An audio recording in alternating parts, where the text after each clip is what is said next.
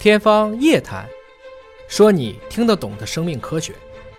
欢迎您关注今天的节目，我是向飞，为您请到的是华大基因的 CEO 尹烨老师。尹烨老师好，哎，向飞同学好。本节目在喜马拉雅独家播出。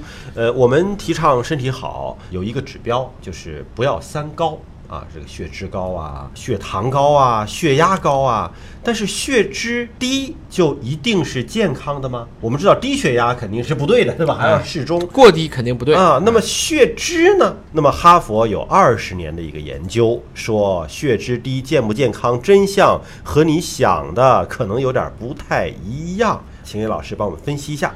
又是大数据研究，又是一个长时间的研究，二十年三万人这么一个随访，还是哈佛大学最后在这个 Neurology 上面发表，他就说呢，我们以前认为啊，你这个低血脂，一般女性不太容易出现心梗或中风，但是现在发现错了，嗯，就大家这个数据量一大，就发现我们以前的那个假说，或者说接近于 common sense，就大家一般人会觉得，哎，低血脂就是不容易发生啊，现在看起来并不对，很多人现在都担心这种中风啊，那么怎么做呢？在过去的，大家都被教育要降血脂啊，清血脂啊，少吃油盐酱醋茶。我们以前呢，对血脂的概念一般就停留在胆固醇和甘油三酯上。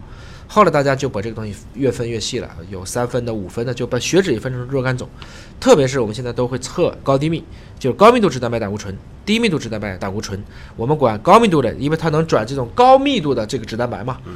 你把这种密度大的转走了，那对人体肯定是好事儿嘛。嗯。所以我们通常管它叫好胆固醇。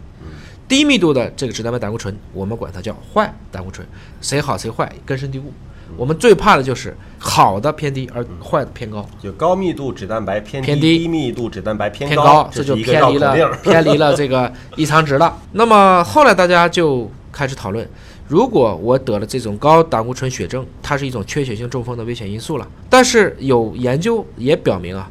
虽然你低密度脂蛋白胆固醇和甘油三酯都比较低，它可能和这个我们叫出血性卒中风险相关，但是绝大部分的研究其实都没有说充分探讨，或者说要不缺这个数据，要不缺那个数据，就不成系统。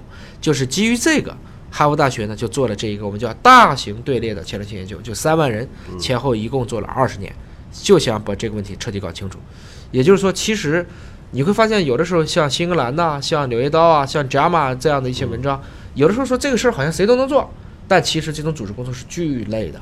你比如说，别说三万人了，我们动辄就能看到几十万人一防防几十年的，这就不是说可以是一两个科学家，甚至他要这一个实验室几代人在持续不断的进行统计和分析。而且这种大数据的分析啊，他可能还要讲这个方式方法。对啊，不是说罗列数据就可以的。对，因为你检测的水平这些都提高了。十年前的那个方法已经没有了，嗯，十年后怎么跟十年前那两个指标还能竖上？怎么对照？这都是问题。所以呢，他们经过这么一个选择啊，从女性健康研究队列，他们自己做过，纳入了大约有两万七千九百三十七名女性，其实也很简单，就是做了最基本的血生化分析，高密、低密总胆固醇、甘油三酯的水平，然后再由他的医疗记录。来确认这些人产没产生过中风，就统计这几个结果，平均随访时间达到了十九点三年，最终给出了一个结论，就是女性的低密度脂蛋白和甘油三酯的水平极低，与出血性中风风险增加有关系，而高密度脂蛋白和总胆固醇没有观察到相关性，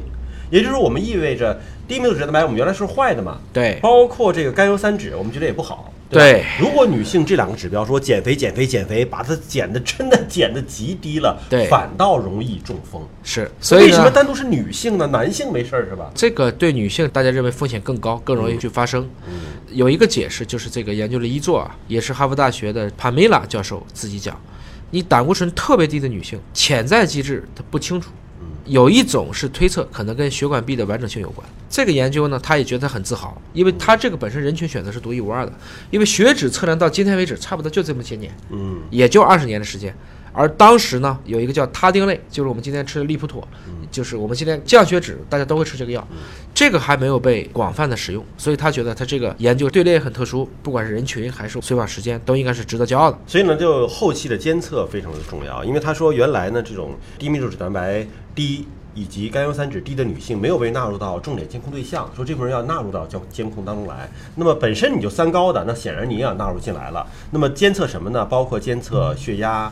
还有吸烟等对些其他的危险的因素来判断它有没有中风的高风险。换言之，想通过很简单的一个生化指标就来预测一件事情，这种事儿越来越不靠谱。嗯大家更多的是在意我们经常讲那个词——全因死亡率，嗯你都要去考虑。你这里面确实，你血压我就不看了吗？嗯，器质性的东西我就不看了吗？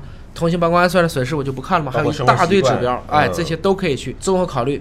归根结底呢，这种大规模的队列研究肯定是有意义的，但是在检测指标上，我们现在更强调的是叫多组学，对。基因、蛋白、代谢，且都是多指标上去看。实际上，它是找出了一个高风险的参考，它排除了一个事儿，对，就你不能说我血脂低我就不中风，嗯啊，这是不对的，对你还是要关心自己。嗯，好，感谢叶老师的分析，下期节目时间我们再会。